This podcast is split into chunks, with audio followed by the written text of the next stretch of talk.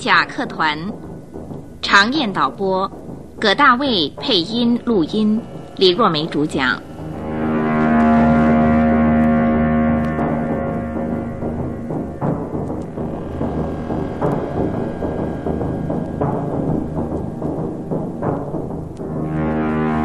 福尔摩斯跟华生为了一件离奇案件，决定一块儿前往英格兰西部。那天上午十一点多，当华生来到车站的时候，远远的就听到：“哎，华生，我在这儿呢。”原来福尔摩斯老早就已经在那儿等着，向华生挥手打招呼。福尔摩斯身穿一件灰色的旅行大衣，戴着同色的鸭舌帽，一眼看过去，完全是一副绅士派头。谁也不会想到，他就是那机警干练的名侦探福尔摩斯。哎，车票已经买好了，来，我们上车吧。好。列车停在月台上，车厢里乘客并不多，座位大部分都是空着。福尔摩斯跟华生找了一个角落的位置坐下来，那是设备颇为豪华的头等车厢。十一点十五分准时开车，窗外的景色一幕幕的流动着，可是华生却无心欣赏，因为他急于想知道。那等待他们来侦查的不寻常的离奇案件，到底是怎么样的一个案件？于是华生不假思索地问福尔摩斯说：“福尔摩斯，你所说的那件等待我们前去侦查的案件是怎么一回事啊？”嗯，虽然呢是一个简单的案件，可是侦查起来恐怕相当的困难。啊？哎，你的话似乎有点矛盾呢。既然说是简单的案子，那还有什么难的地方？这件案子表面上看起来很简单，可是，在它进展的过程中啊，却潜伏着不寻常的离奇情节。嗯，所以侦查起来相当棘手。到底是怎么样的困难？请你说给我听听。你不要急嘛，嗨，让我慢慢告诉你。嗯。也希望你能贡献我一些宝贵的意见。我们现在去的是英格兰西部一个名叫洛斯镇的地方。洛斯镇？嗯，我从来没有听说过 有这么个地方。在离洛斯镇不远的乡下，有一个名叫约翰·汤诺的大地主，在那附近一带，他可以算是数一数二的大财主了。哦，嘿嘿。那个大地主所拥有的广大土地，我猜想啊，一定是祖先代代所传下来的喽。嗯，不，不是的。哦，那个约翰·汤诺早年在澳洲南部赚到了一大笔钱，回到英国，在乡下呢买了点田地，渐渐扩展，才成为今日的大地主。哦，那他是暴发户啊。嗯。当那个汤诺大地主在洛斯镇附近定居下来不久啊，有一个名叫丘尔斯·马卡奇的人来找他。嗯，这个人呢是他在澳洲南部一起工作的老朋友。可是这个马卡奇并没有像汤诺那般富有，因此呢，汤诺把土地让借一小部分给他，他开了一家农场，并且盖起一栋住宅。嗯。哎，那汤诺跟马卡奇后来又怎么样了呢？他们两个人的太太都早已经去世了。嗯，大地主汤诺的身边有一个十八岁的美丽女儿，而马卡奇的膝下呢也有一个十八岁的儿子。哦，哎，那这两个人正好是同样年龄吗？嗯，事情啊就发生在这一点上，在六月五号那天早上。当马卡奇带着佣人前往波斯镇去办事的时候，他曾经向佣人表示，午后三点有个重要约会，要早点回来。果然，马卡奇在那天的午后三点以前就赶回来了。不大一会儿，他就往波斯科摩池走去。哎，哎，慢点。嗯，福尔摩斯，波斯科摩池在哪里？我们现在就要到那儿去，那是杀人的现场。啊，有人命案呐！谁被杀了？你不要着急嘛，听我慢慢的说。哦哦，那儿是流向波斯科摩谷的河流汇集而成的一个大池塘，村里的人都管它叫做波斯科摩池。那马卡奇他是单独一个人去的吗？是啊，他不是跟佣人说过，在午后三点钟有一个重要的约会吗？嗯，谁会知道他这一去约会就再也没有回来？是在波斯科摩池附近被杀的吗？嗯华生的侦探神经也不禁紧张了起来，同时因为急于想要知道案情的经过，等不及福尔摩斯的回答，又接着问道那是谁呀、最先发现马卡奇到波斯科摩池那边去的呢？村子里的一个老太婆，另外还有一个看守牧场名叫库罗达的青年，都异口同声地说，看见马卡奇先生向波斯科摩池那边走去了，而且啊，有一个更重要的线索，哦，是那个青年呢，库罗达的证言。他说，马卡奇先生走过去约两三分钟以后，他的儿子詹姆士马卡奇拿着一支猎枪，朝着他父亲走去的方向追了过去。嗯，对，这是一个非常重要的线索。另外还有一个重要的线索，就是波斯科摩池在大树林的深处，而在那树林里头的一间小屋子里，住着一个十四岁、名叫莫兰的少女。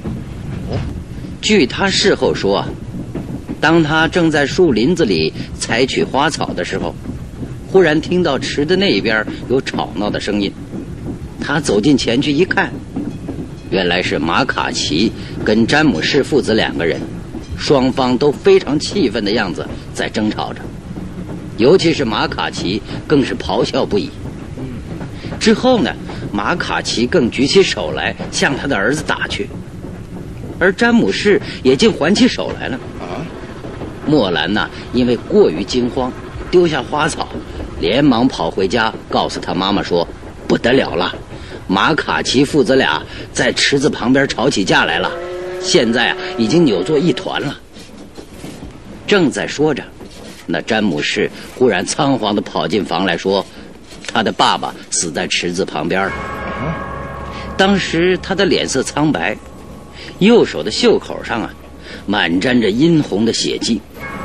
莫兰母女两个人听了大吃一惊啊，连忙跑到池边一看，马卡奇仰卧挺直在草丛上，头部跟脸上都是鲜血。离开三公尺左右的草地上，詹姆士的猎枪扔在那儿。母女两个人蹲下来，抬起马卡奇的头来查看，脑后的创伤很大，像是被枪把子打的伤痕，所以杀父的证据越发确凿了。像这种逆伦的事，村子里从来没有发生过，因此啊，整个村子里啊大为骚动。洛斯镇的警察们，由分局长以下，几乎全体出动。不用说，詹姆士立刻被逮捕了。以上呢，就是这个案件的经过情形。哎，华生，嗯，你有什么高见？福尔摩斯习惯的又把那烟雾高高的喷起。华生听完福尔摩斯叙述的以上经过情形，感觉到很失望的说唉，这有什么值得特别侦查的呢？证据既然已经确凿了，那犯人当然是他儿子詹姆士了。只不过啊，应该要追问他，究竟是为了什么要杀死他的父亲？嘿，可是你把这件事说成不寻常的离奇案件，嘿，未免有点过火。你大概是故意的夸大其词，好把我硬拉出来吧？我刚才不是跟你说过吗？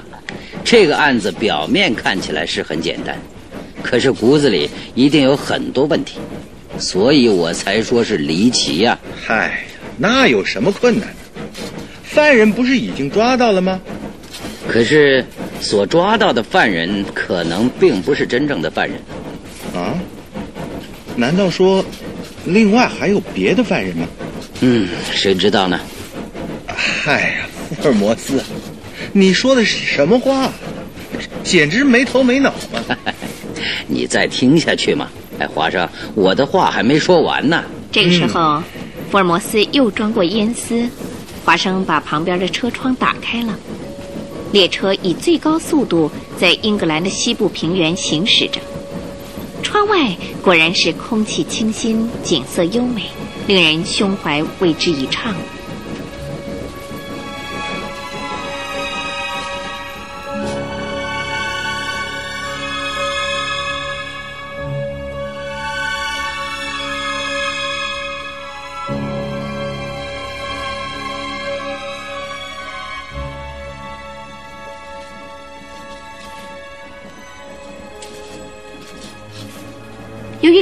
急速进行，冷风从窗外不断的吹进来。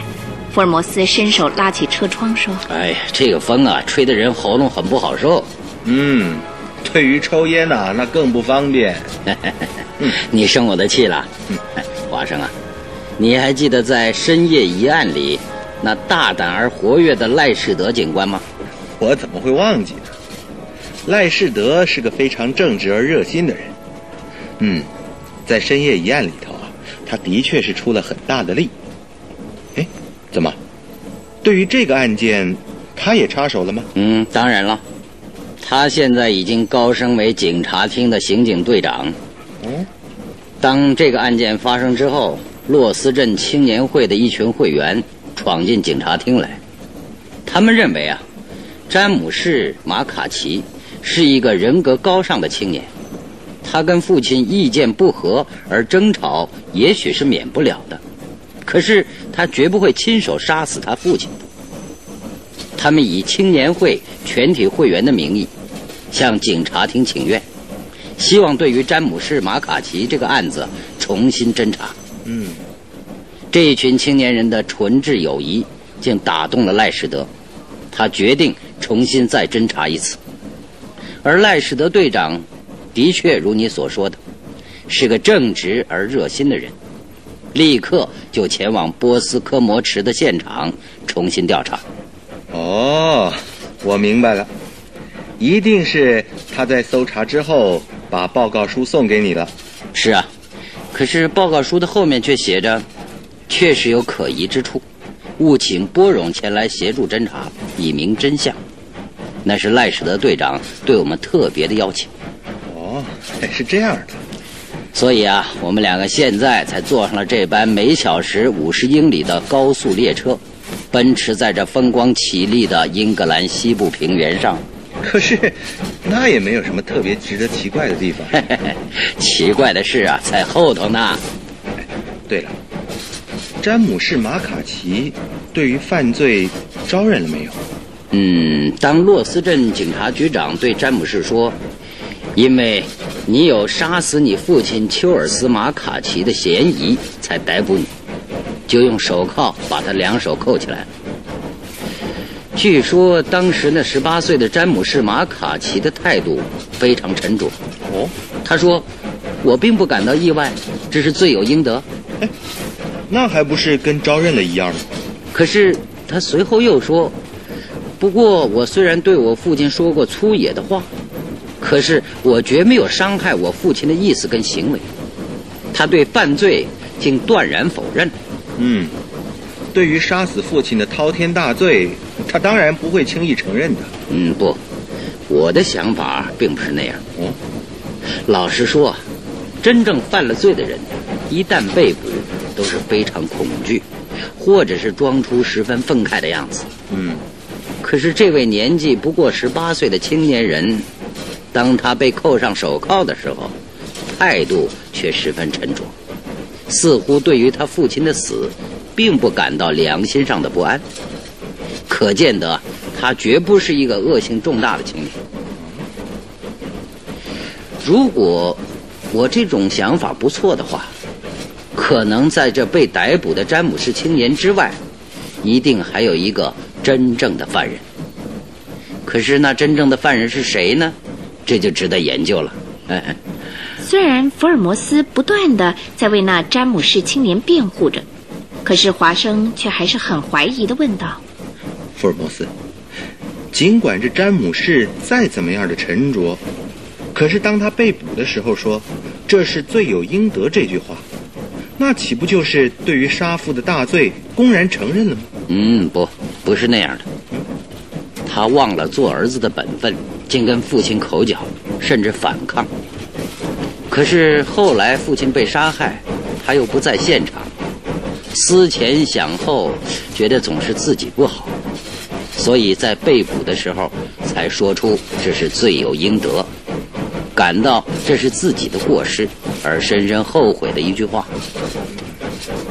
我相信詹姆士绝对是一个精神健全的青年，所以青年会的全体会员才会特地来警察厅请求复查的，这是我的猜测。不过没有亲自到现场去仔细调查，也没办法做最后的判断。说到这儿，福尔摩斯凝神沉思着，同时从身旁的手提包里拿出了一份文件，递给华生说。赖史德队长送来的检察厅的记录，嗯，就在这儿。哦，勘察现场比什么都重要，我当然要到现场去仔细的勘察一下。这个文件先请你看看吧。好。华生接过了那本记录，打开来一看，轻声念着：“詹姆士对检察官所做的供词，供词里叙述，詹姆士在那个案件发生的三天以前就到布里斯托市去了。”一直到六月五号星期一下午两点多钟才回到家来，那个时候他的父亲不在家。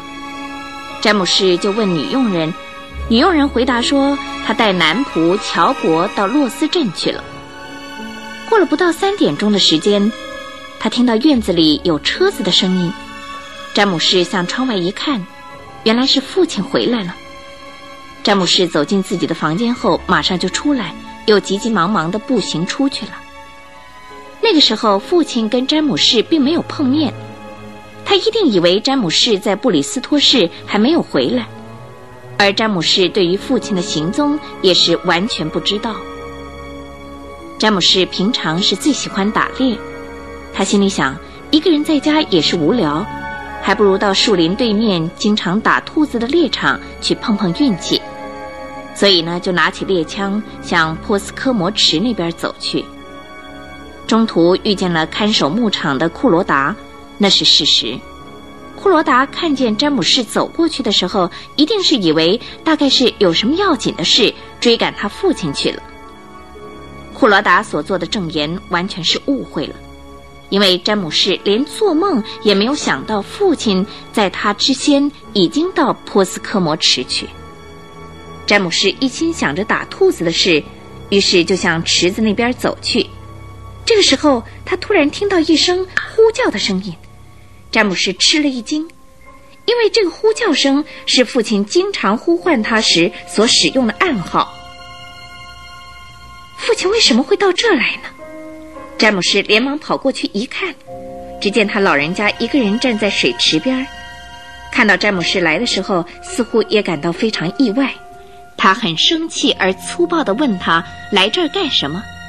詹姆士回答说是来打兔子的。他们父子俩就几乎要吵了起来。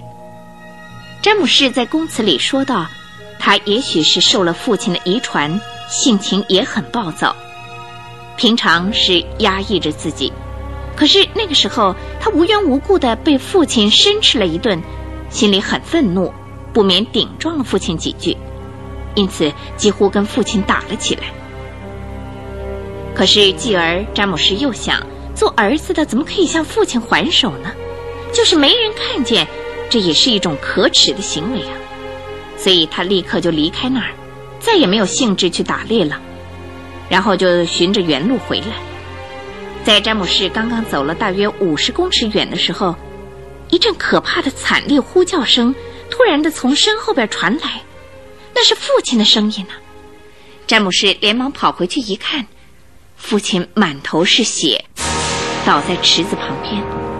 他赶紧丢下猎枪，跑上前去把父亲抱了起来。这个时候，他的袖口上沾上了血迹。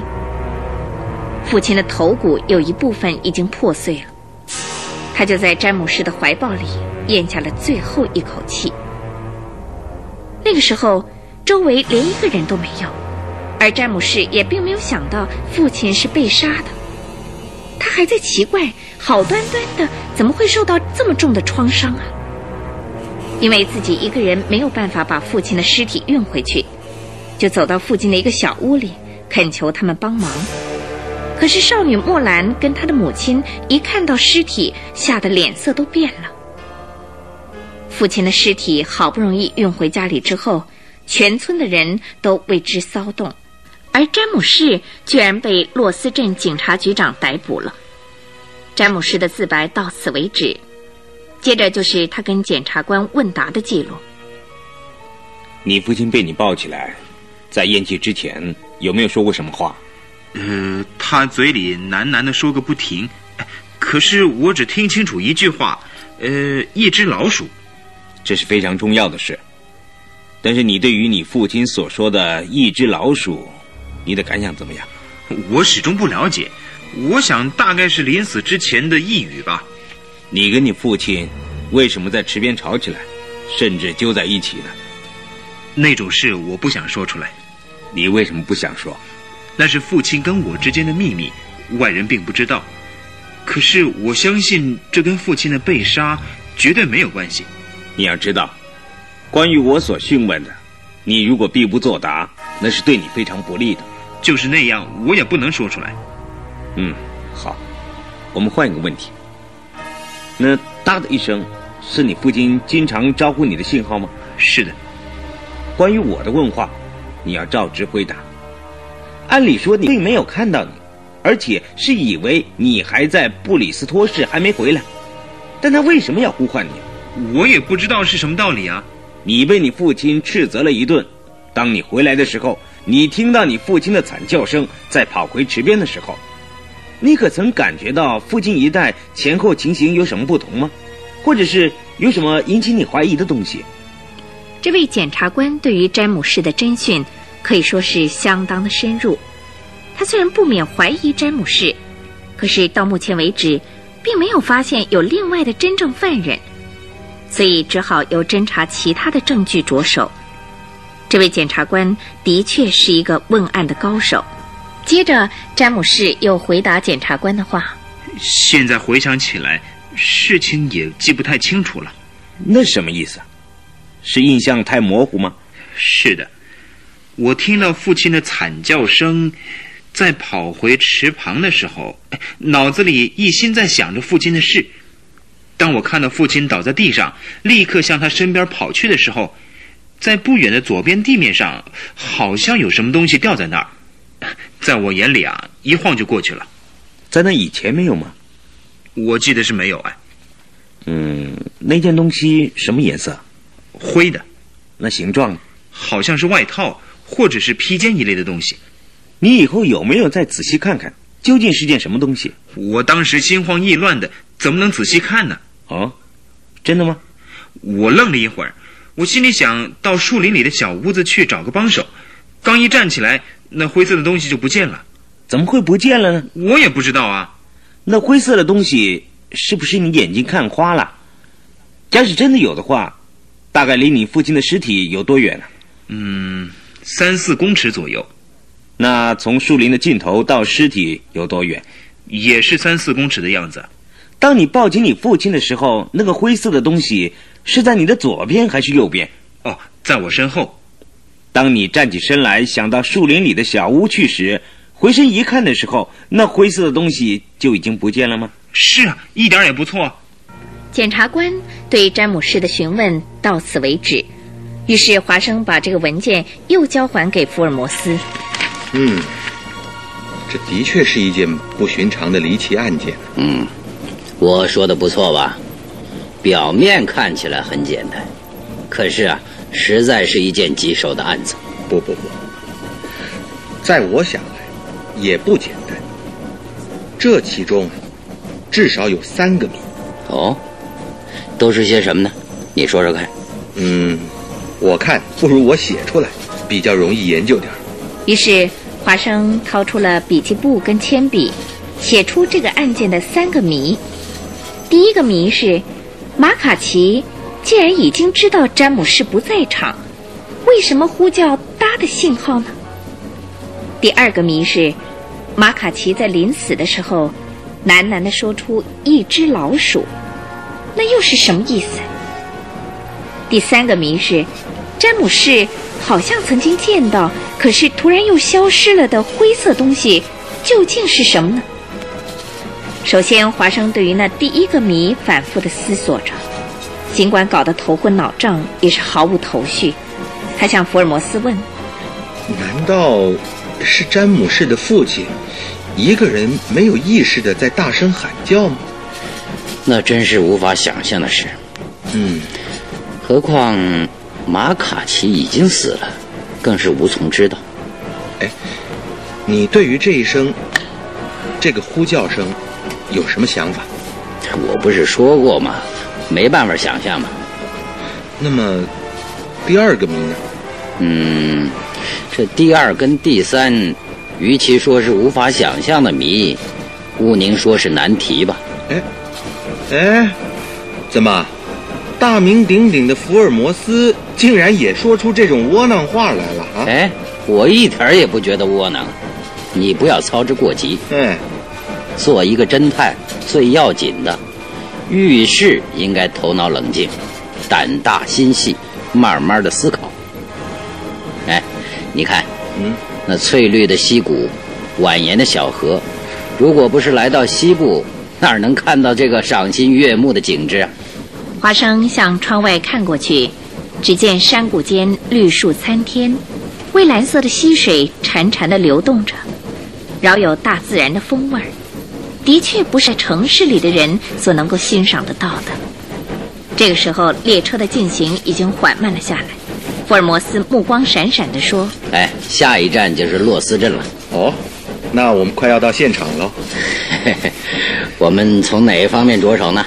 哼，哪一方面都可以，只要能解开那三个谜。嗯，我们这次前来呀，目的就是要解开那不可解的谜。嗯，对。”他们俩正在闲谈的时候，列车已经到了洛斯站。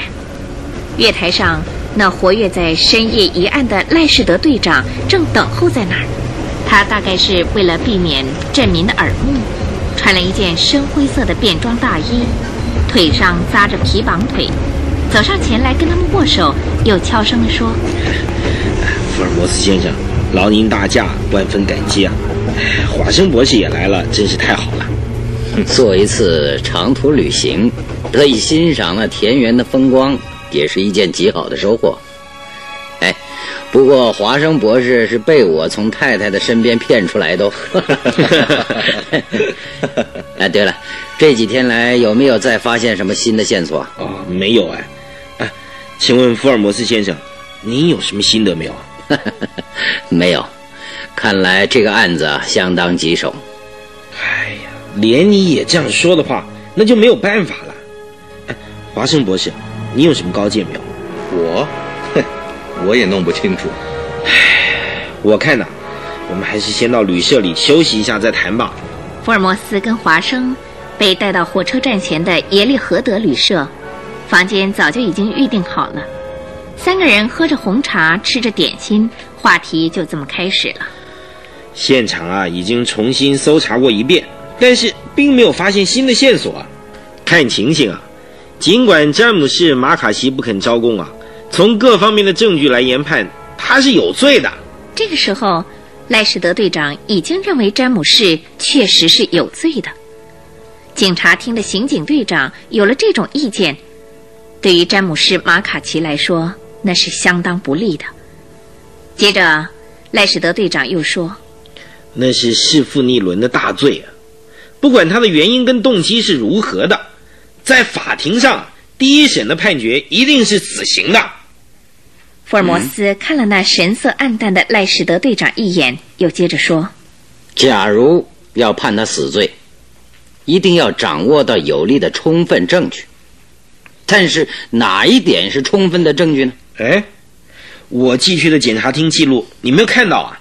我看过了。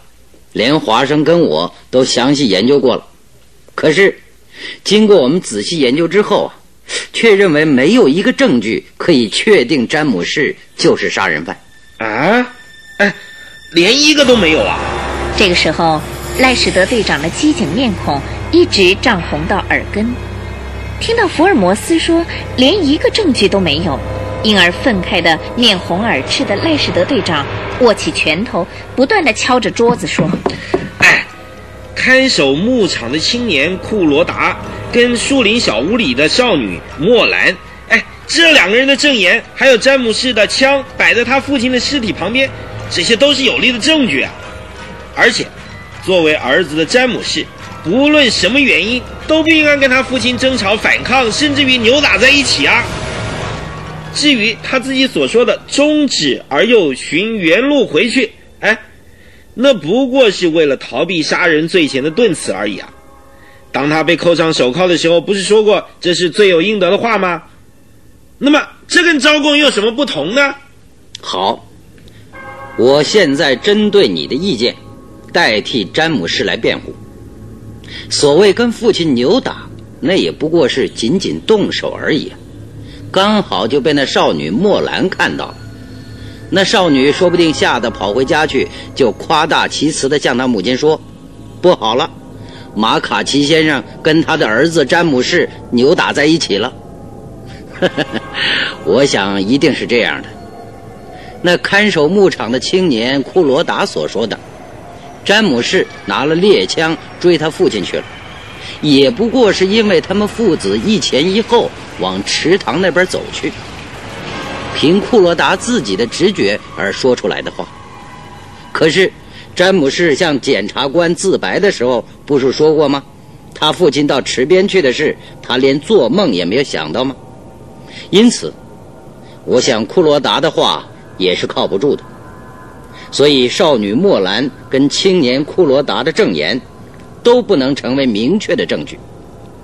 而且，更有一个应该特别注意的是，詹姆士所丢下的猎枪的枪把上沾有血迹吗？关于这一点，赖史德队长，你注意到了吗？哎，当然我已经检查过了，虽然并没有沾到血迹啊，但是可以用池子里的水来洗掉啊。洗过了之后，当然就没有血迹了嘛。嗯，你那样说也对，华生。嗯，你怎么想呢？嗯，用猎枪的枪把残酷的打马卡奇的头部，然后再把猎枪拿到池边去洗，这来回一定要费相当的时间。嗯，请问少女莫兰跑回家去，跟詹姆士前来请求帮忙，在这个中间。相隔了有多久？我认为这一点有详加调查的必要。嗯，这真是宝贵的意见。这一点呢，我却没有注意到。赖士德队长，啊，记录的文件也没有提到这一点呢。华生博士的高见呢，真可以说是抓住了问题的重心啦。哪里哪里，太过奖了。华生表面上好像不大好意思。可是内心却感到非常得意。詹姆士如果是真正的犯人，应该被判死刑呢，还是判决无罪而释放呢？那决定的关键似乎就在华生写在笔记簿上的一二三点的三个谜上了。华生正想把这三个谜向赖士德警官提出来的时候，赖士德却说：“唉，树林小屋的少女莫兰娜，也许是夸大其词。”但是，另外还有个少女却挺身出来说：“詹姆士的确是无罪的。”哎，这真是怪事。从赖世德队长的嘴里，又说出了新的话题了。究竟是什么新的话题呢？今天的节目就进行到这儿，谢谢您的收听，下次再会。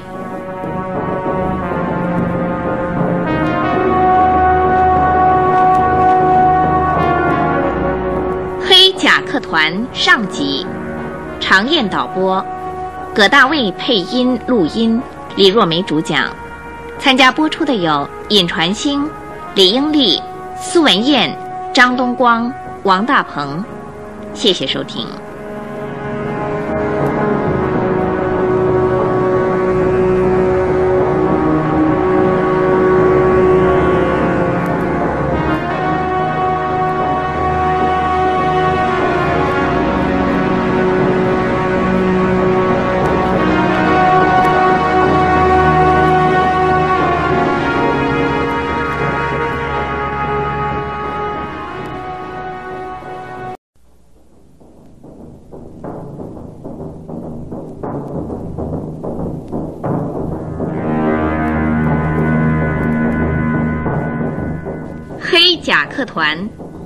常燕导播，葛大卫配音录音，李若梅主讲。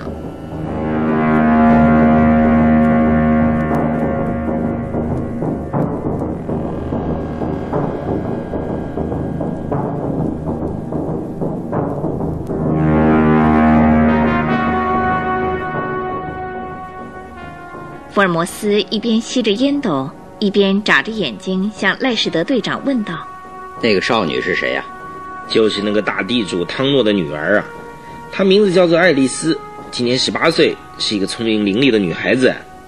她根据什么理由说詹姆士无罪呢？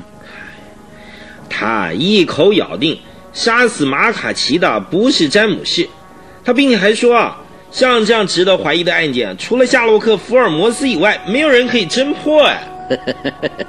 真是令人吃惊啊！唉，华生，嗯你听到了没有？在福尔摩斯迷里还有小姐呢。怎么没有呢？福尔摩斯迷啊、太多了。那个爱丽丝小姐啊，还亲自向我说啊，请您务必把夏洛克·福尔摩斯先生从伦敦请来，不然呢，那个詹姆士说不定就会冤枉被判处绞刑呢。哼，这啊，真是一个颇有胆量的小姐。这句话都是她含着眼泪跟我说的 你本来早就写信邀我来的吗？啊。哎，哎，是啊，赖士德队长从敞开着的窗口向旅社的大门口看过去，哎哎，你们看啊，那个爱丽丝小姐来了。哎呀，真够机警啊！她刚刚下车，你看。你写信约我来的事儿，大概告诉她了吧？哎因为啊，她热心的盼望福尔摩斯先生的来临呢，所以啊，我就把列车到站的时间跟旅社的地址都告诉他了。嗨呀，他真像女侦探一样啊！赖士德队长似乎对于这爱丽丝小姐非常的欣赏。赖士德队长站起身来，走上前去，把门打开来。哎，请进来吧。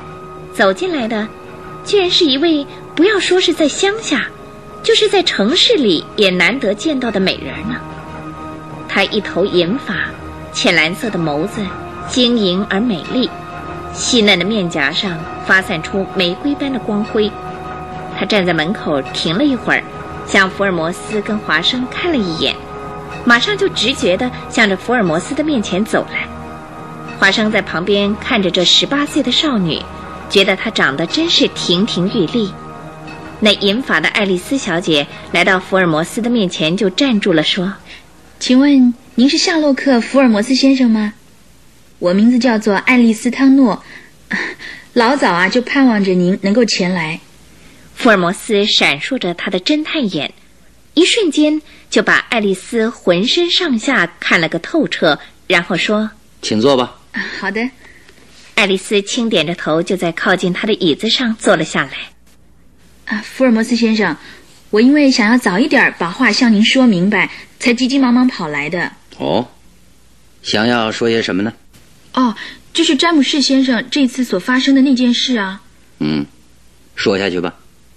詹姆士跟我从小啊一块长大，我们是青梅竹马的朋友，所以我对于他这个人本性的好坏有深切的了解。嗯，你说说看。嗯，他跟我不同，生性啊很胆怯，而且非常和善。嗯，难道和善不好吗？一个男人太和善了，并不见得好啊。哦，后来呢？像这种性情和善的人，他连一个虫子都不敢去踩死他，竟然会蒙上这样重大的嫌疑。凡是认识詹姆士的人呐、都会为他叫屈的。爱丽丝这个时候面向赖士德队长，用那美丽的眸子凝视着他。所以呀、青年会的全体会员们才会向警察厅请愿，请求他们重新侦查。尽管如此，您这位刑警队长恐怕始终还认为詹姆士他是真正的杀人犯吧？哎哎哎，没有啦，还没有做最后的决定啊。哪里？看您的脸色就完全明白了。嗯，等一下。嗯，爱丽丝小姐，你可曾看到检察官的记录了吗？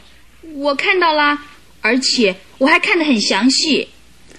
当检察官向詹姆士问起为什么跟他父亲在池边争吵起来，詹姆士回答说：“那是他们父子间的秘密，不能告诉别人。”你对这件事的看法怎么样？我不知道詹姆士本人，他为什么不肯吐露实情。我想啊，恐怕这也是他胆怯的缘故。不过，据我所知，关于他跟父亲意见不合的原因只有一个，这是很久以前我就晓得了。哦，那么可不可以说出来呢？福尔摩斯先生，在您的面前，我愿意把一切。全部都说出来。爱丽丝挺起胸膛，显出非常勇敢的样子。福尔摩斯又微笑着向爱丽丝说：“嗯，好的，我在这里静静听着。坦白的说，那就是詹姆士的父亲。对于我们的婚事，他老早就热心的期待着。呃，你所说的‘我们’，指的是你跟詹姆士吗？那当然了，这还用说吗？可是，你们两个的心意如何呢？”我跟詹姆士都以为自己才不过十八岁，对于社会上的人情世故还没有完全深切的了解。我们之间的情形就像是兄妹或者是姐弟一样，我们并没有想到结婚的事。所以啊，每当他父亲提起早点跟爱丽丝订婚吧，詹姆士就会说：“我还没有想到那件事。”而往往呢，就会因此而争吵不已。我想。他们父子在池边争吵，说不定也是这个原因哦。嗯，关于这件事，你父亲有什么意见？我父亲反对我们结婚，而且啊，他对这件事还很生气。他断然的说：“我不同意。”什么理由呢？父亲明白的跟我说：“你跟詹姆士还没有到结婚的年龄。虽然马卡奇是我的老朋友，但是他没有生活的保障。”他之所以急着叫詹姆士跟我订婚，主要的就是贪图我们的财产。同时，我跟詹姆士也都不愿意那样做啊，因为那是一种卑鄙的想法。嗯，那么你父亲反对这种事，詹姆士知道吗？他知道，是我告诉他的，因为我们之间从来就没有秘密。可是，詹姆士对他父亲的卑鄙想法非常的气愤，所以。每当他父亲提起结婚的事，他就强烈的反对，而且啊，还不惜跟他父亲争吵。这件事我是完全明了的。哦，哎，是这样的。俗话说“家丑不可外扬”，所以当检察官质问詹姆士的时候，他不肯说出来，因为父亲卑鄙的念头由儿子嘴里说出来，这终究不是一件光彩的事。福尔摩斯先生。我的想法是这样子的。嗯，这一点还亏得你说出来。哦，明天早上我想去拜访令尊，不知道方便不方便？啊？哎呀，不知道医生会不会答应？哎，医生？嗯，就是伊罗斯医生啊。家父的健康情形很早就不太好，然后又经过这件事的刺激，更为衰弱。根据伊罗斯医生他诊查的结果。认为啊，这已经衰退了的身体，如果再一次受到精神上的打击，恐怕就更严重了。这个时候，爱丽丝满面忧伤，两只眼帘垂下来，泪珠流在面颊上。由这点看来，却是一个天真可爱的少女。华生对这纯洁的少女爱丽丝，不禁从内心的深处寄予无限的同情。福尔摩斯仰面凝视着天花板，这是他构思的时候所特有的神情。嗯，他似有所悟的勉强抑制住了他的声音。华生从他的神色里立刻就感觉到，他一定从爱丽丝的话语里掌握到揭穿这个谜底的关键了。可是那个关键在哪儿呢？遗憾的是，华生一时还想不出。这个时候，福尔摩斯又神色愉快地向爱丽丝问道：“这样说来，马卡奇的不幸死了，确实给予令尊很大的打击。不过，令尊在澳洲的老朋友就是马卡奇一个人吗？”“嗯，是啊。”“他们过去是在澳大利亚的哪一州啊？”“呃，是在维多利亚州。”就是那儿有一片广大金矿的所在吧？是的，嗯，你父亲就是由于那个金矿才积下一大笔财产的吧？嗯对啊，嗯，谢谢你。由于你肯说出这些话来，使我得到了许多启示。好了，为了詹姆士，我将到现场去侦查一下。啊，那真是太好了。呃，不过怎么？请您也见见詹姆士，我想啊，他一定能够提供您一些更重要的线索。呃，不管结果如何，我打算先到现场去一趟。呃，福尔摩斯先生，如果您见到了詹姆士，请您跟他说，爱丽丝相信他是清白的。嗯，知道了。我就此告辞了，家父还在等着我呢。爱丽丝立刻站起身来，连赖士德队长那边看也不看一眼，直接就走出去了。华生自始至终没有插一句话。这个爱丽丝根本就忽略了华生的存在。福尔摩斯的确掌握到了某一个重大关键，他那充满活力的侦探眼闪闪发光着。华生啊，你对于刚才那位小姐印象怎么样？哼，刚才那位小姐啊，好像没有看到我这个人似的。怎么会没看到你呢？只是她跟你之间并没什么关系，没有跟你打招呼罢了。哦，嗯，她呢，漂亮呢是相当漂亮，不过性格上好像有点男性化。嘿，赖世德队长，哎，我看你也被她奚落了一番呢。他对我已经有了恶感了，所以也没有多说话的必要啊。哎，像这种过于大方的女人呐、顶好少惹她。哎，呃，福尔摩斯先生，您真的要去看詹姆斯啊？既然答应爱丽丝小姐了，就去一趟吧。可是会面的许可证有吗？哦，哎，我从检察厅那儿只带来了两张啊。哦，那么我们两个人去吧。华生，嗯，你在这里休息好不好？好啊，让华生一个人静静的思索一下，说不定这个不寻常的离奇事件的谜底，也许会在福尔摩斯跟赖士德队长之间给揭开来。这就得用头脑来侦探了。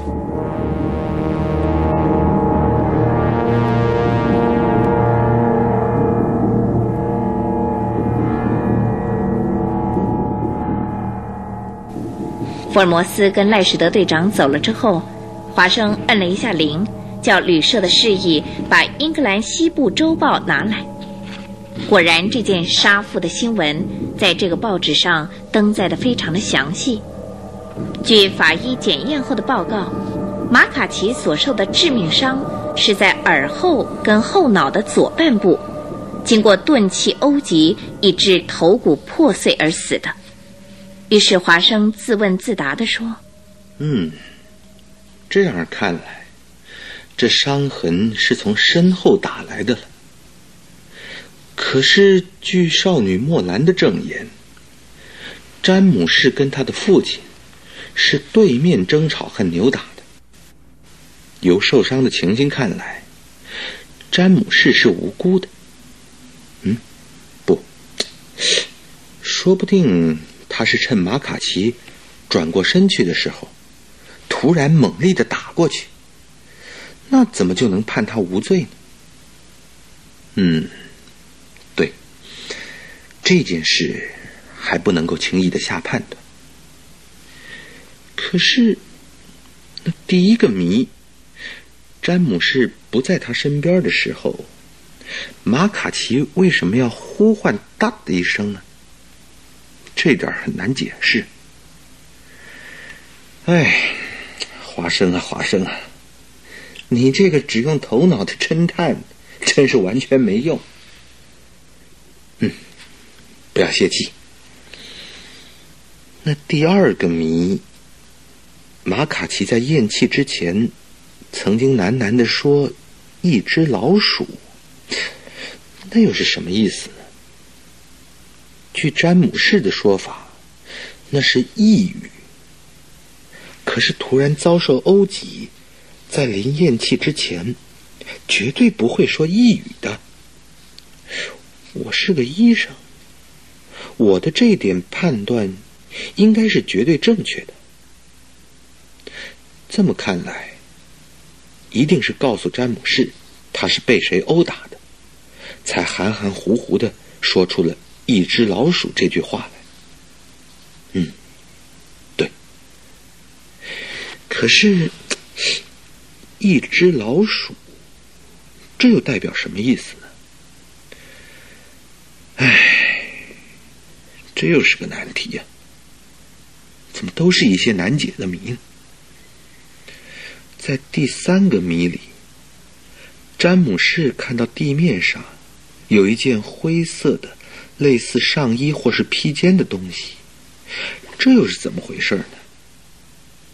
会不会是詹姆士在极度恐慌之中看到了一个灰色的幻影呢？嗯，不，不会呀。那一定是真正的犯人，在击杀马卡奇的时候掉下来的东西。因为詹姆士突然又跑回来了，那个犯人就匆匆忙忙的躲进附近的草丛或者是树林子里去。当詹姆士抱起他父亲的时候，他又悄悄的跑出来，把那件东西给拿走了。嗯，嘿，想的有道理。所以，当詹姆士站起身来，向树林中的小屋走去的时候，那件灰色的东西就不见了。嗯，对，嘿嘿，这第三个谜就这样解开了。嗨，真了不起呀，花生啊，你的侦探神经也敏锐的很呢。嗯，可见得在詹姆士之外。还有一个真正的犯人，这是不会错的。可是，这真正的犯人会是谁呢？一时之间还没有办法知道。福尔摩斯总会有办法侦查出来吧？最后，当然还是要靠福尔摩斯的侦探力量。嗯，因为他才是独特的名侦探。当福尔摩斯回来的时候，已经是暮色深沉了。哎，福尔摩斯啊，回来了。哎，赖史德队长呢？他住在另一个地方，已经到那边去了。哦，不过他对于这个案子还是感到非常困难。啊，他感到非常困难。那你呢？我们不是还没到现场去侦查吗？嗯，一切就在明天了。只要天公作美，不下雨就妥当了。嗯，是啊，就看明天了。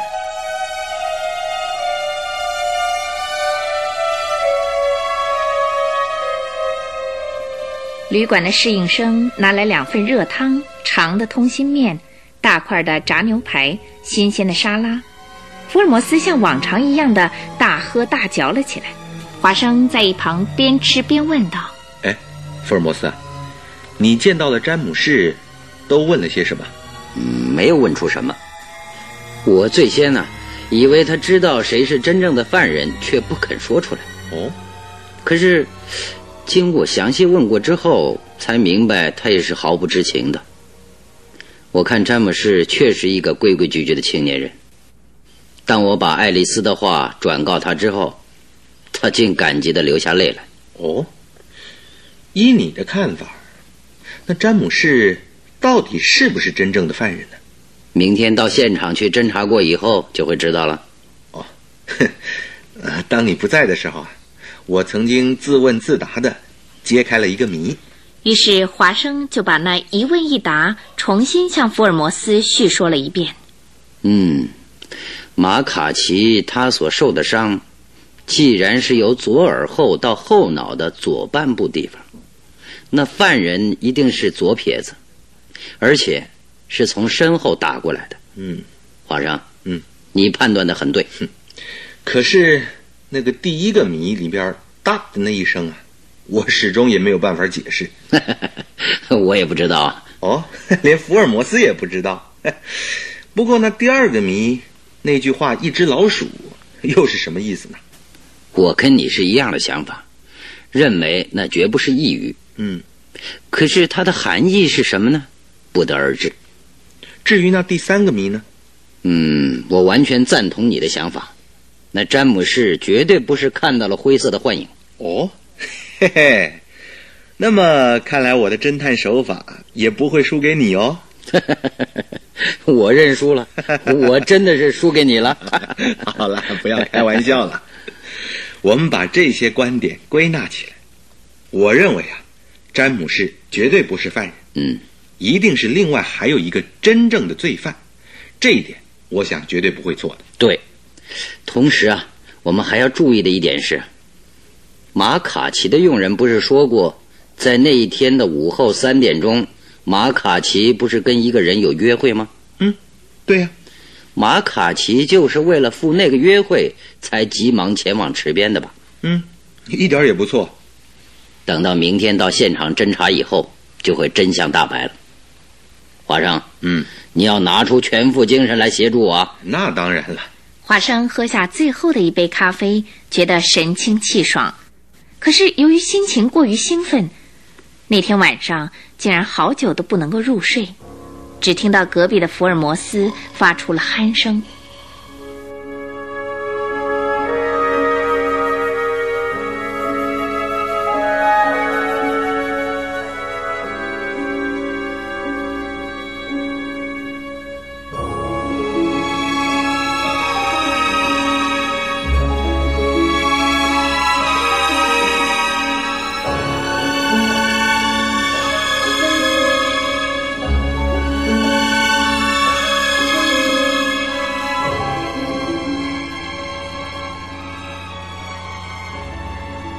第二天早上，赖士德队长坐着车来了，他们三个人立刻就前往现场去侦查那真正的杀人犯。在车子上，赖士德队长说今天早上听说那个大地主汤诺病势转重了，已经没有治疗的希望了。啊，哎，那爱丽丝小姐啊，一定是悲痛的不得了。嗯，汤诺这个人有多大年纪了？哦，六十上下吧。听说他把农场跟一栋住宅，毫无代价的就送给了马卡奇。哦，是个友情深厚的人呢啊！哎，不但是那个样子，而且他还多方面的援助马卡奇，这赢得了村子里的人呢、普遍的好评。因为一般有钱的人很少有像他那么慷慨的。嗯，马卡奇的家是往池子去必经之路吧？啊，是啊，我们先到他那儿去看看。哦，好，赖士德警官吩咐了司机之后，车子就朝那边前进了。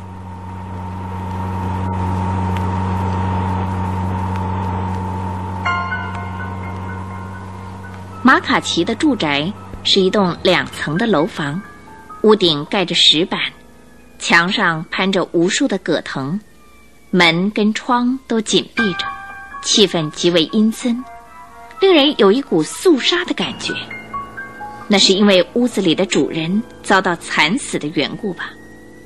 他们一行来到大门前面，福尔摩斯向赖士德队长说哦，叫他们把马卡奇跟詹姆士出事当天所穿的鞋子拿出来看看。：“赖士德队长摁了门铃。当女佣人走出来开门的时候，他把福尔摩斯的话说给他听。于是女佣人就把黑黄色皮鞋各一只拿了出来。哎，拿给这位先生啊。福尔摩斯接过之后，仔细的把两双鞋的形状、大小看了一遍，又拿还给他说。谢谢。他双手拍了拍泥土，然后向身边的赖士德队长苦笑着说 从这里到波斯科摩池，车子恐怕过不去吧？哎，是啊，往前去的道路很窄啊。嗯，那马卡奇跟詹姆士大概也都是走路去的了。哎，是啊，那记录上是这样写的。那我们也走路去吧。：“这个时候，福尔摩斯就像猎犬闻到猎物的气味一样，敏锐地伸出了他的触觉神经，从墙里到墙外的草地以及对面的牧场，到处侦查着。穿过牧场，经过一条泥土的小径，进入了树林，又走出树林，就往山谷那边走去。跟在福尔摩斯身后的赖士德队长悄声地对华生说哎，奇怪，上一次我审问詹姆士的时候，他也说是这样走过来的。哎，福尔摩斯先生怎么会知道的？那是因为有脚印儿的关系。不过，在这乱糟糟的草地上，我却没有办法看见。嗨，我也是连一个脚印儿都看不到哎。哎，恐怕是马卡奇跟詹姆士的气味儿，直到现在都还留在这儿，也说不定啊。哎，哎，的确，哎，福尔摩斯先生好像有一种比常人敏锐的嗅觉。这个时候，福尔摩斯在长满深草的道路上弯着腰向前走着。突然的，他加快了速度，向那道路外的草丛里跑过去，然后停了下来。嗯，华生大汗淋漓地跟在后面。这期间，华生的眼睛突然一亮，嗯，只见谷底深处有一个碧绿的池塘，这大概就是那波斯科摩池了吧？终于来到了这迷中迷的现场。波斯科摩池不过是谷底深处的一个小水池，那溪谷被包围在树林里，池塘的四周长满了繁茂的芦草，经年不见日光，附近一带非常潮湿，是一个人迹罕至的所在。就连兔子跟狐狸都不会喝这池子里的污水。与其说是个池，还不如说是一个古沼更为恰当些。哎，啊，就是这里啊。赖士德队长指着脚下的不远地方，因为地面上的泥土潮湿，所以有人倒卧过的迹象，清清楚楚地留在那儿。显然，这就是马卡奇被杀的所在了。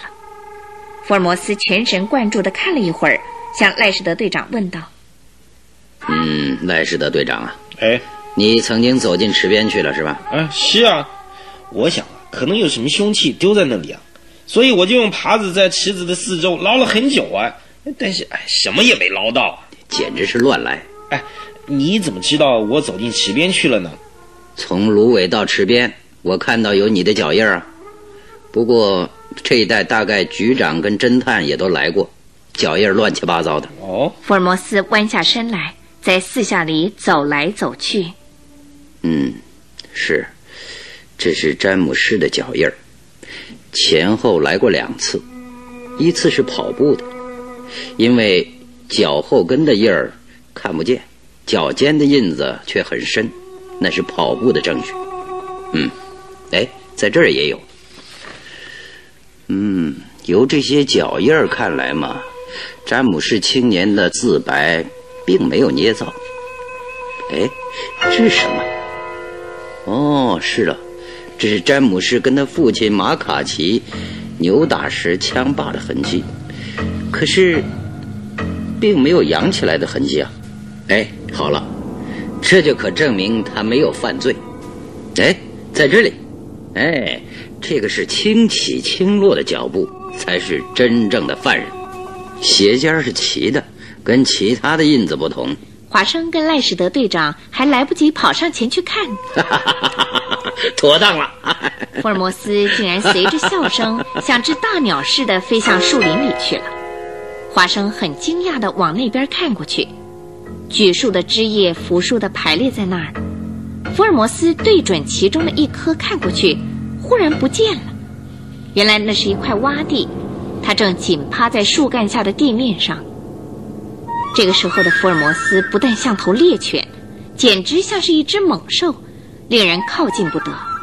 他瞪着眼睛，咬紧牙齿，向四下里张望着。突然的，又跳起身来。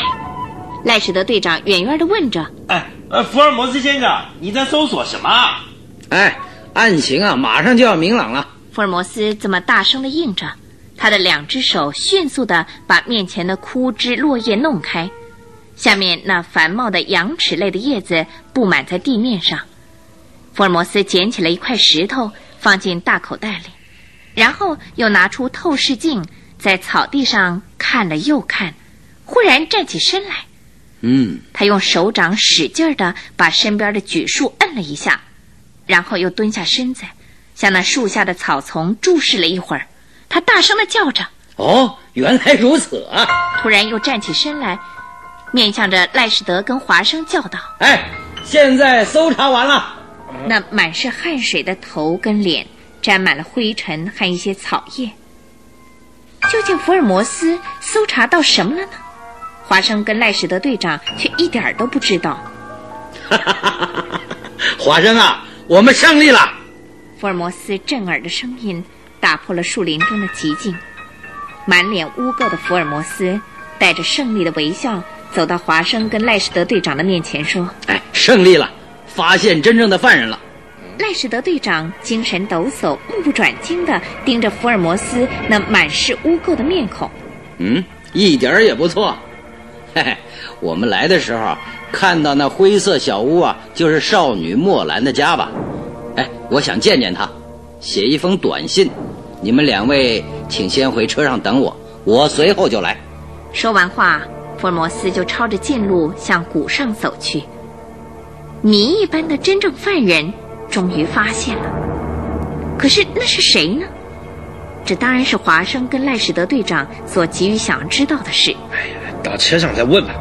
赖士德队长虽然这么说着，可是华生看出他有点怀疑的神色。不过华生却是深信不疑的，因为他对于福尔摩斯惊人的侦探方式一向就有深切的了解跟认识。哼，福尔摩斯啊，一定是揭开那个谜底了。可是我却一点头绪都还没摸到。哎，赖士德队长，你怎么样？总而言之啊，福尔摩斯惊人的作风，哎呀，没有经过他的说明是没有办法了解的。两个人一边谈着，一边向谷上走来。经过了泥土的小径，好不容易才走到那停车的地方。将近中午的太阳强烈的照射在大地上。这与那杀人现场的阴暗谷底的池边相比，恍如两个世界。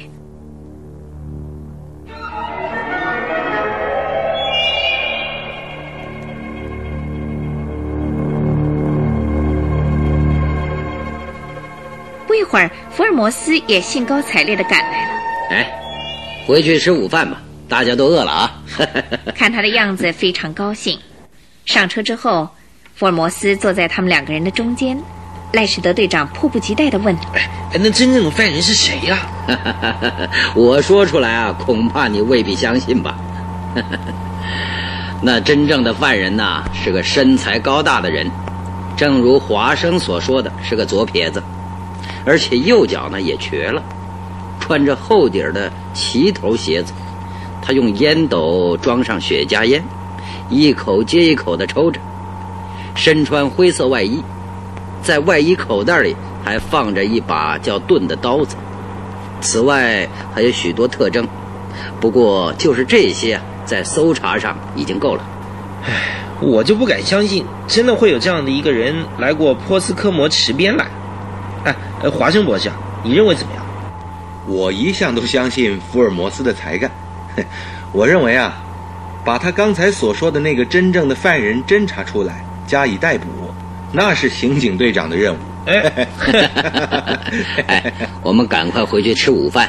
到了下午啊，一定很忙，就坐晚上的火车回伦敦去吧。哎，哎，就要回去了。哎哎，这件案子怎么解决呢？嗯，我当然要等这个案子完全解决以后才回去。哎呀，可是谜底还没有揭开呀。哎，不是已经全部揭开了吗？哎哎，那真正的罪犯到底是谁呀？就是刚才所说的那个人呢？哎，那个人在哪里啊？哎呀，这个小地方人口并不太多，搜查起来不至太困难。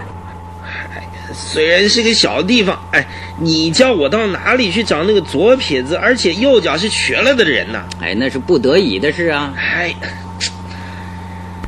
赖史德队长气得闷不吭声。过了一会儿，他向司机说：“哎，你先开到我住的地方啊，我要下车了。”车开到那间旅社门口的时候，他向福尔摩斯说：“哎这辆车归你使用嘛，失陪了。”赖士德推开车门，头也不回的走了进去。《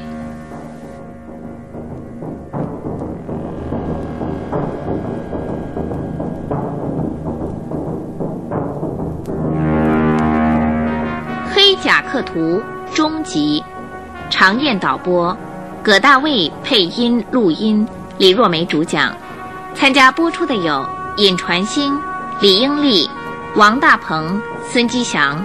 谢谢收听。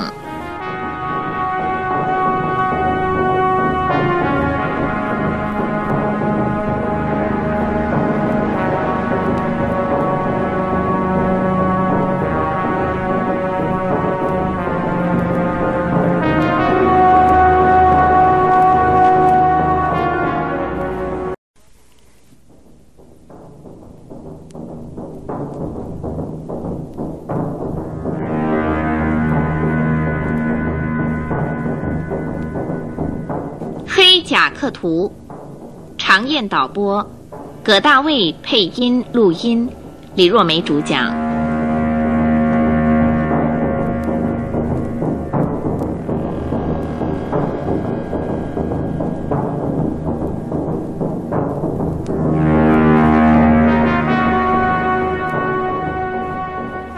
福尔摩斯跟华生回到车站前的旅社后，就先行入狱。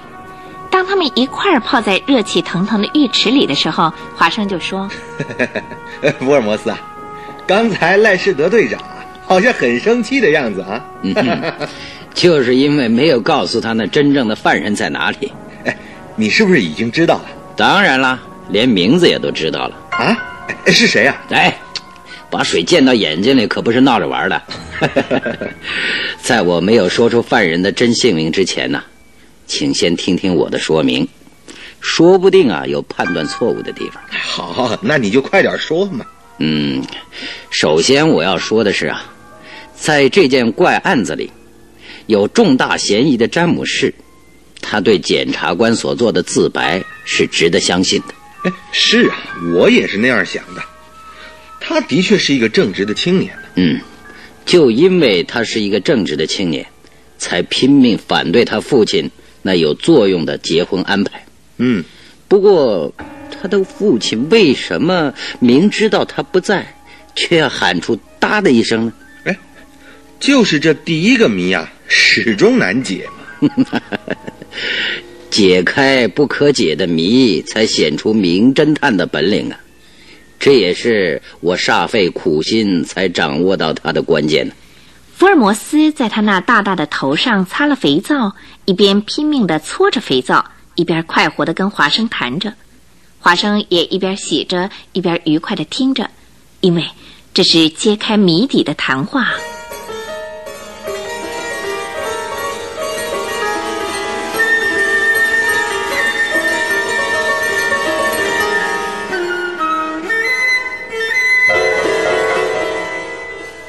福尔摩斯在那阴森森的波斯科摩池搜查了大半天，弄得是满身污垢。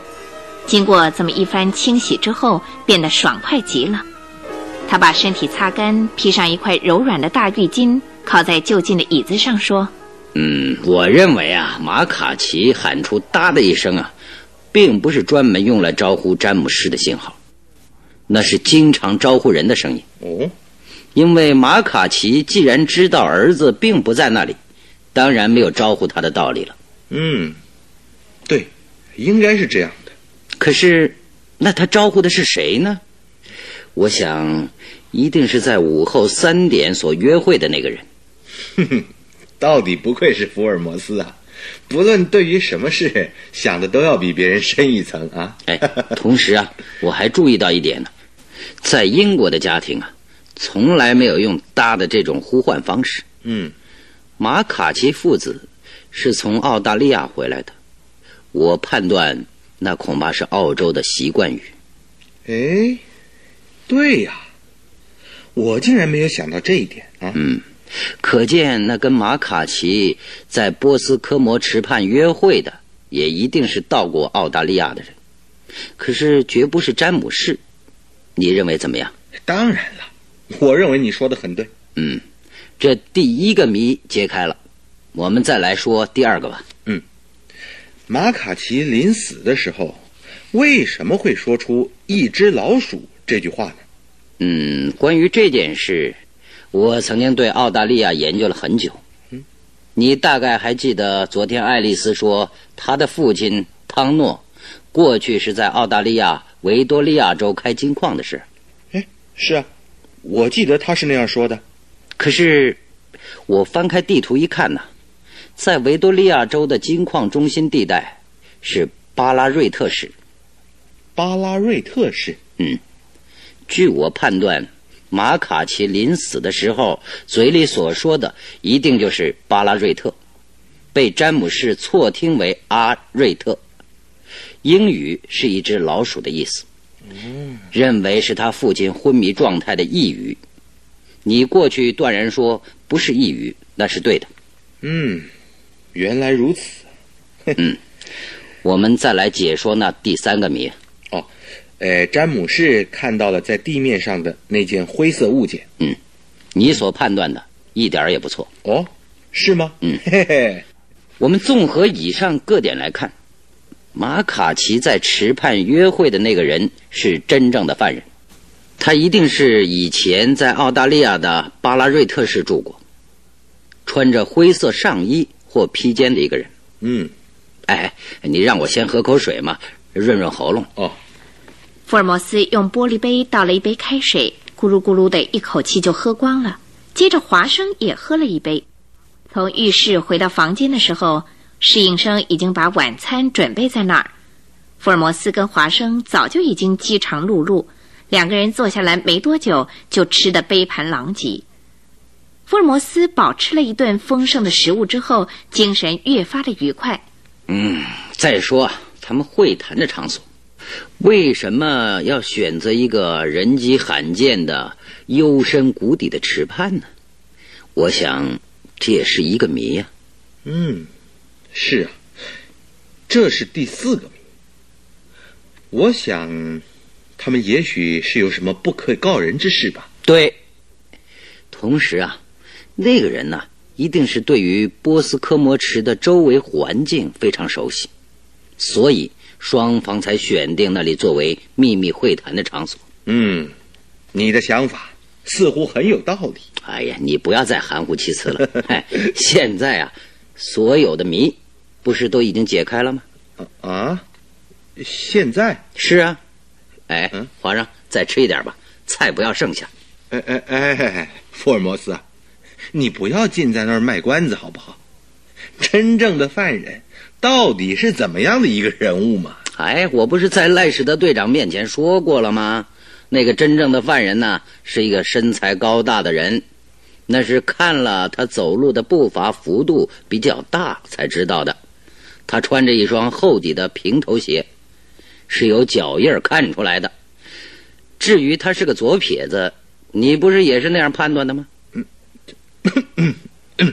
哎，怎么嗯？嘿，华生，你一连咳嗽了三次啊，感冒了啊？哦，不要紧。你说真正犯人的右腿瘸了，那你又是怎么知道的呢？哦，那是因为右脚的脚印儿看起来比较模糊不清，走路的时候呢，体重多半全加在左脚上，那不是右脚瘸了的证据吗？哎，嘿那种脚印儿，我跟赖世德队长都没有发现出来。奇怪的是，只有你一个人看到了啊。嗯，我是分析出来的。我在那些无数的脚印里啊，先找出马卡奇跟詹姆士的脚印，然后再找赖士德队长以及其他为搜查而来的人们，然后我又追踪到树林里去比较，才认定那是真正犯人的脚印。嗯，哎另外你还发现了什么？嗯，那个真正犯人可以说是胆大包天呐、哦，当马卡奇父子在争吵的时候，他一定是躲在一棵大榉树的后面，抽着雪茄烟，偷偷的看着他们，因为有不少的烟灰落在树干下。哎，你怎么会知道他是用烟斗在抽雪茄烟呢？我捡起他丢下的烟头来看过，并不是用嘴叼过的，而是插在烟斗上的雪茄。烟头上有切过的痕迹，可是切的并不整齐，可见他的刀子并不太快。那刀子当然是放在外衣的口袋里了。嗯，听你这么说起来，道理好像是很简单。不过詹姆士所看到的灰色的物件，你又怎么一口断定那是一件外衣呢？那真正的犯人呢，曾经靠在那棵榉树站了好久，因为树干上的青苔都被磨掉了。哦，从那摩擦的痕迹看来，我判断他穿的是外衣。嗯，哎，那你从羊齿叶的空隙里捡起了一块石头，又有什么作用？哎，那就是真正犯人的凶器啊！真的？嗯，因为他是左撇子，就用左手从马卡奇的身后直过去，真是个孔武有力的家伙，竟把他左耳后跟后脑的左半部的头骨打碎。马卡奇被击之后，痛极难熬啊，才大声喊叫，倒在地上了。他的喊叫声被詹姆士听到了，他就马上跑回来看。哎，那块石头就是你放在口袋里的那块吗？拿出来看看。哪儿还有啊？福尔摩斯大声的笑了起来，这一点真使华生大感意外。犯人杀人用的凶器石头，被福尔摩斯在树林里发现了，这正可以作为捉拿凶手的证据。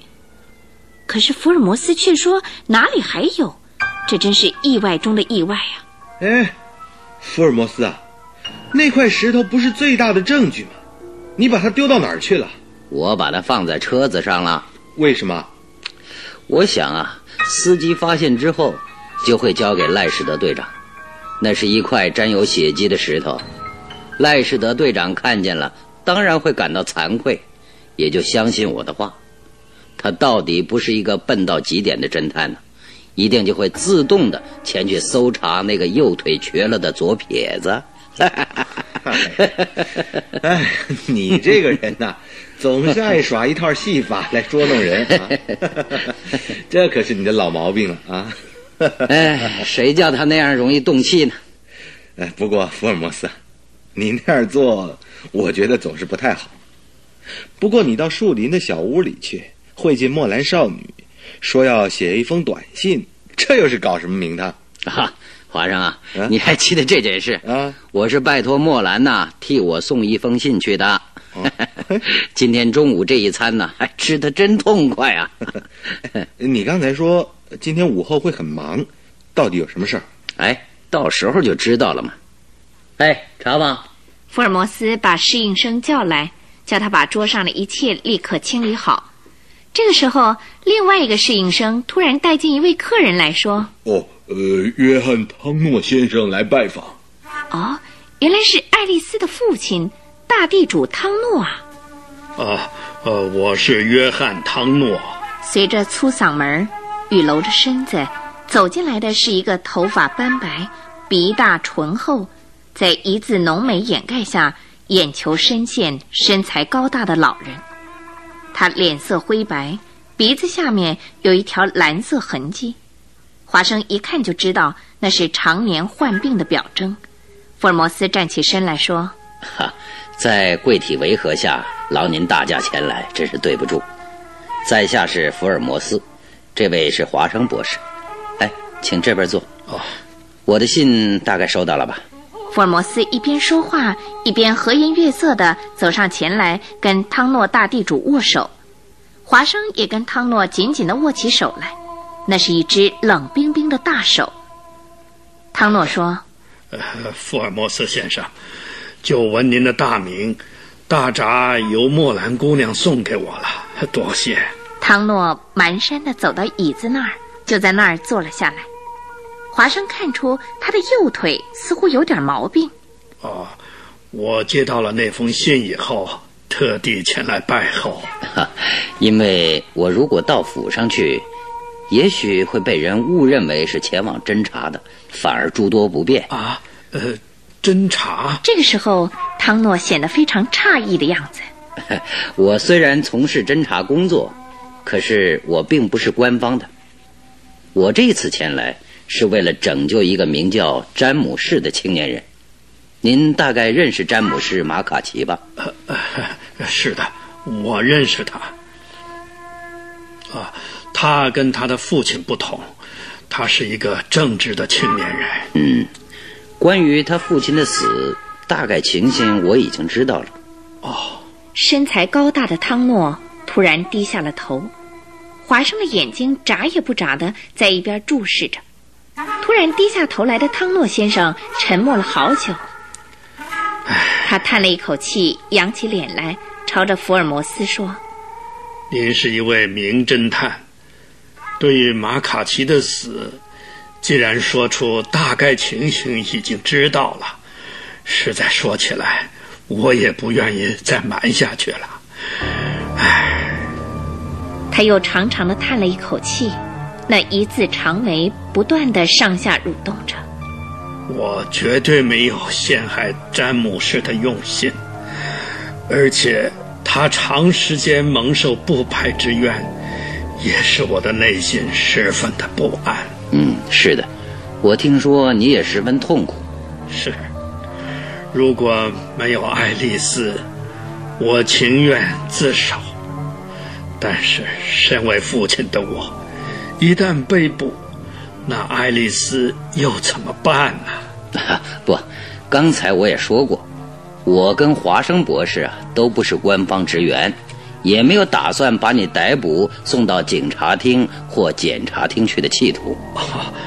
福尔摩斯先生，您的大恩大德，我将没齿难忘。不过，很久以来。我就得了糖尿病，据医生对我的佣人说，我的生命只剩下一两个月。我与其死在监狱里头，还是死在自己的家里好。如果我死在监狱里，我的女儿将如何的悲痛啊！这个时候，福尔摩斯站起身来，从桌子上拿起了纸跟钢笔。哈。唐诺先生，希望你把所有的情形照直说出来，我在这儿为你记录，最后由你签名，再由华生博士做证人。呃，不过我可以向你保证，你的自白书，除非在绝对必要的情形下，一定不对外公开发表。唉，汤诺又叹了一口气，可是他突然镇静了下来。显出果敢而坚定的样子。我这件事到死也不愿意让我的女儿知道。好吧，我从头说起。唉，他又长长的吐了一口气。华生用玻璃杯倒了一杯水，放在汤诺的面前，然后他坐在门的内侧一把椅子上，这样为的是不让侍应生进来。可是大地主汤诺竟然会是真正的犯人，实在是出乎华生的意料之外。他杀人的动机究竟是什么呢？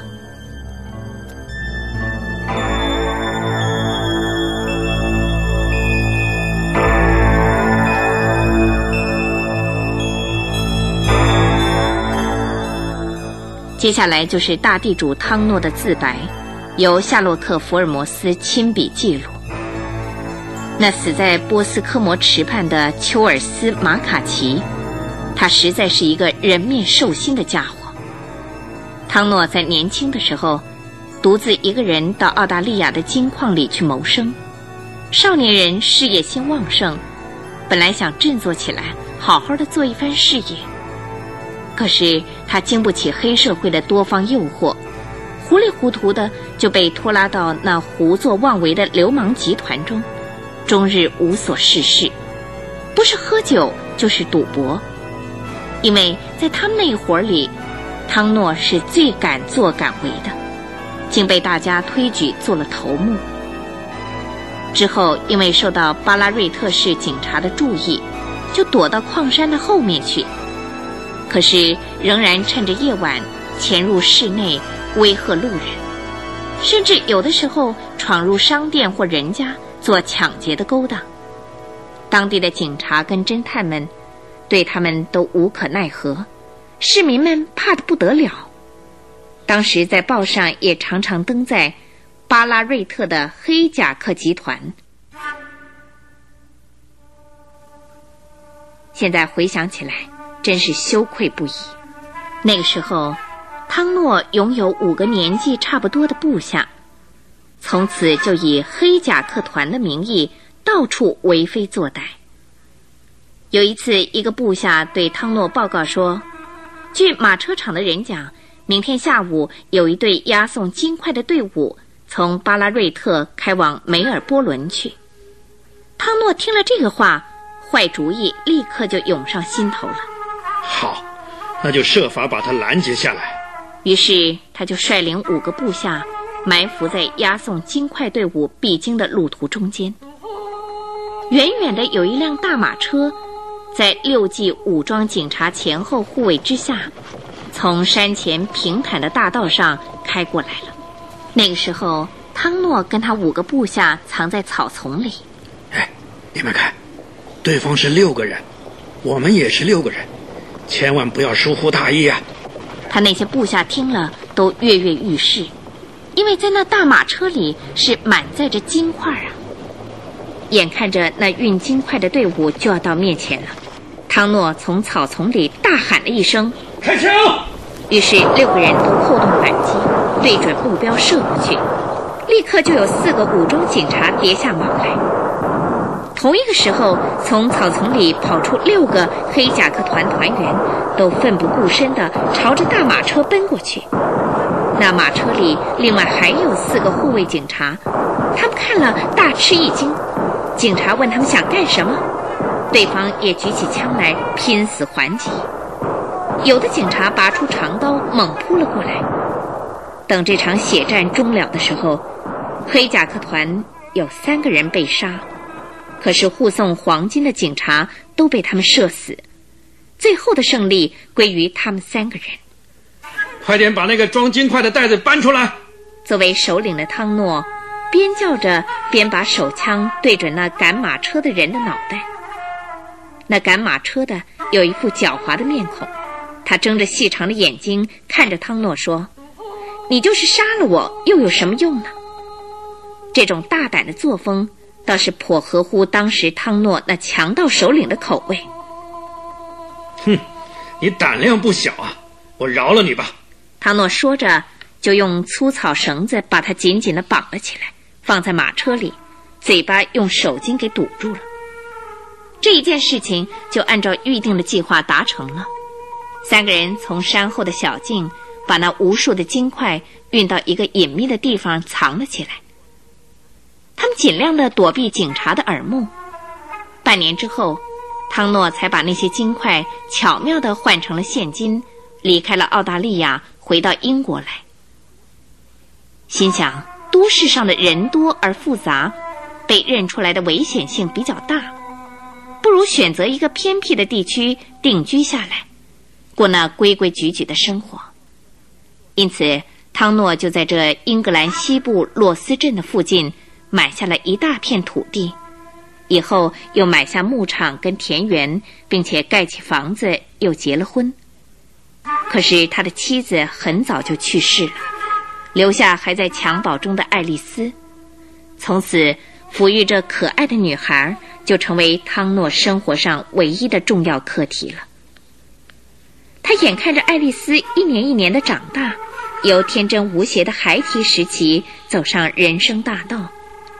可是每当汤诺想起过去的一切，良心上就感觉到不安。他为了赎回往日的罪过，就尽量去做慈善事业。这期间，爱丽丝已经进村子里的小学校读书了。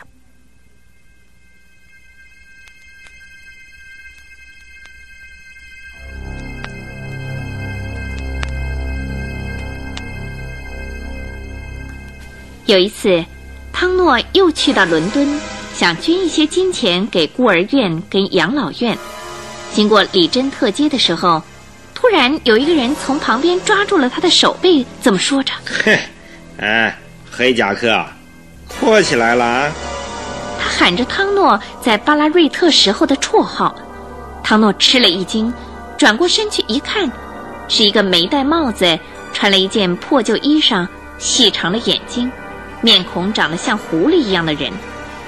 原来他就是从前坐在运金块大马车上那个赶车的。哦，是你啊！嘿，黑夹克头子。想不到我会在这儿遇到了你啊！嘿，我叫丘尔斯·马卡奇啊，哎，这是我的儿子詹姆士啊。马卡奇用手指着他身边的男孩子，这么说着：“啊，我的那人呐，在去年去世了，现在只剩下我们爷儿两个了。头子，请你多多照顾我们啊！在英国啊，不像澳大利亚。”这儿的法律严谨，到处都是警察，随时都有坐牢的可能啊！唉，我跟头子是不一样的，从来不敢做非分的事情哎。汤诺就被马卡奇这样半威胁的纠缠住了。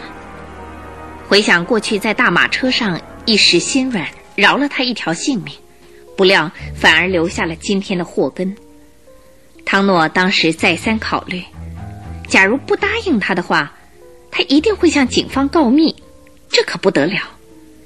于是他就把他们父子从伦敦带回这儿来，然后拨给他一个农场，并且替他盖起了一所住宅。从此，汤诺的内心里就一直没有平静过。这也是过去作孽的报应吧。可爱的爱丽丝也一年一年的长大，可是汤诺内心的苦恼也越发加深了，因为过去。他在澳洲的巴拉瑞特市近郊犯罪的秘密，一旦被警察知道了，不但他自己，就连爱丽丝也会身败名裂。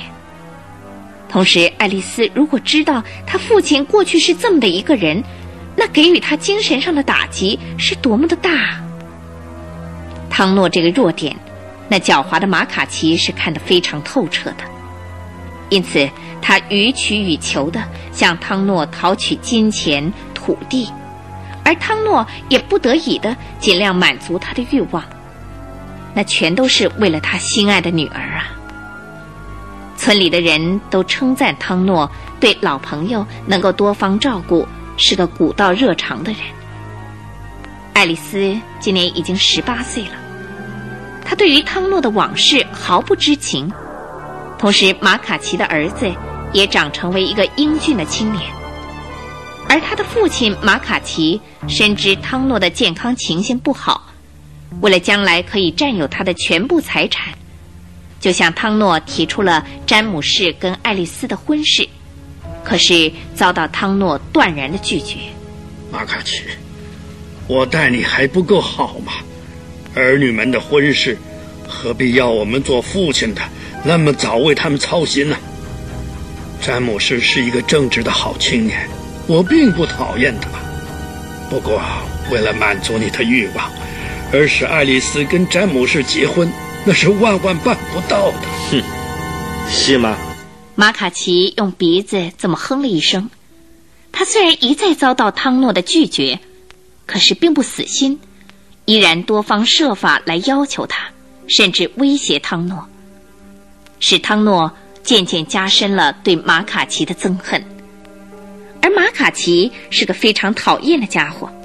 他因为屡次要求都遭到汤诺的拒绝，最后竟然威胁着他说：“如果不答应这件婚事，他将要揭发黑甲客团的秘密。”可是汤诺还是坚决的拒绝了。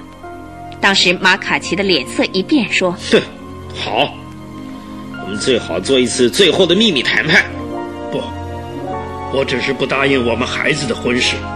当然，我们还是随时可以见面的好朋友。汤诺之所以这么说，就是怕他告密的缘故。哼，那么明天午后三点钟到波斯科摩起来。好，一言为定。于是，汤诺在第二天的午后两点过后，慢慢的动身向谷底的波斯科摩池畔走去。当他到达谷底的树林时，意外的发现那个家伙的儿子詹姆士正在跟他激烈的争吵着。汤诺就躲在一棵树后，一边吸着雪茄，一边在偷听着。哼，你这个混蛋，真是窝囊透了！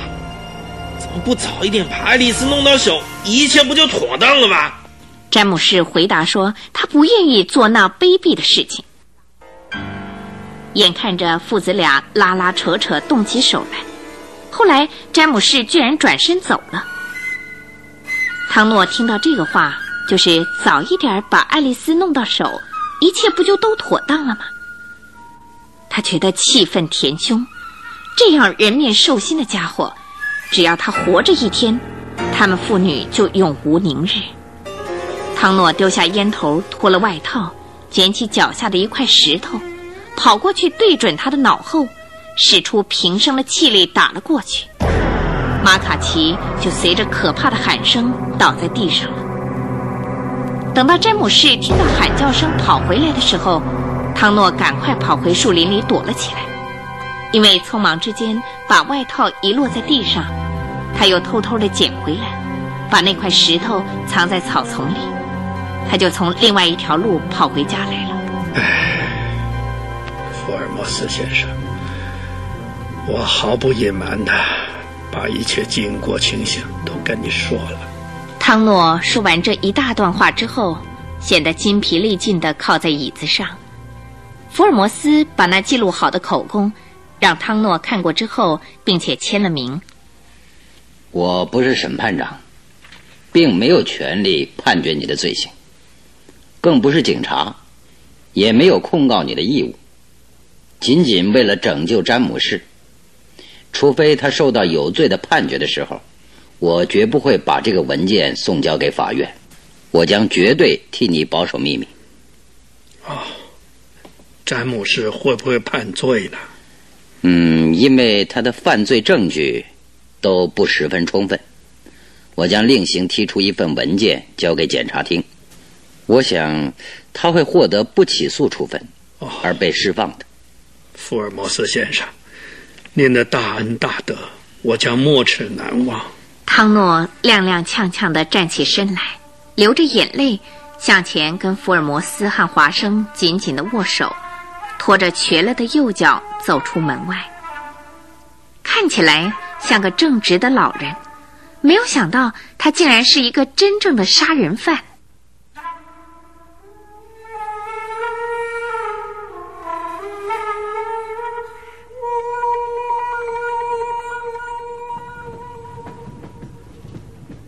那一天下午三点过后，福尔摩斯跟华生在洛斯镇搭上火车，提早返回伦敦。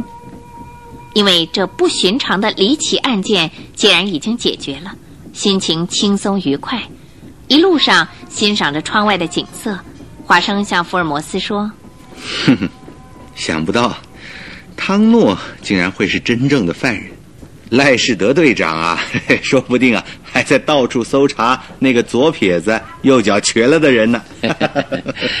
赖士德队长从司机手里接到那块石头之后啊，一定会拼命的去搜查。不过，那个石头上的指纹早已经消失了。同时，汤诺的生命也只不过只有一两个月的时间了。在这短短的生病时间。总不至于外出而被赖士德队长逮到啊！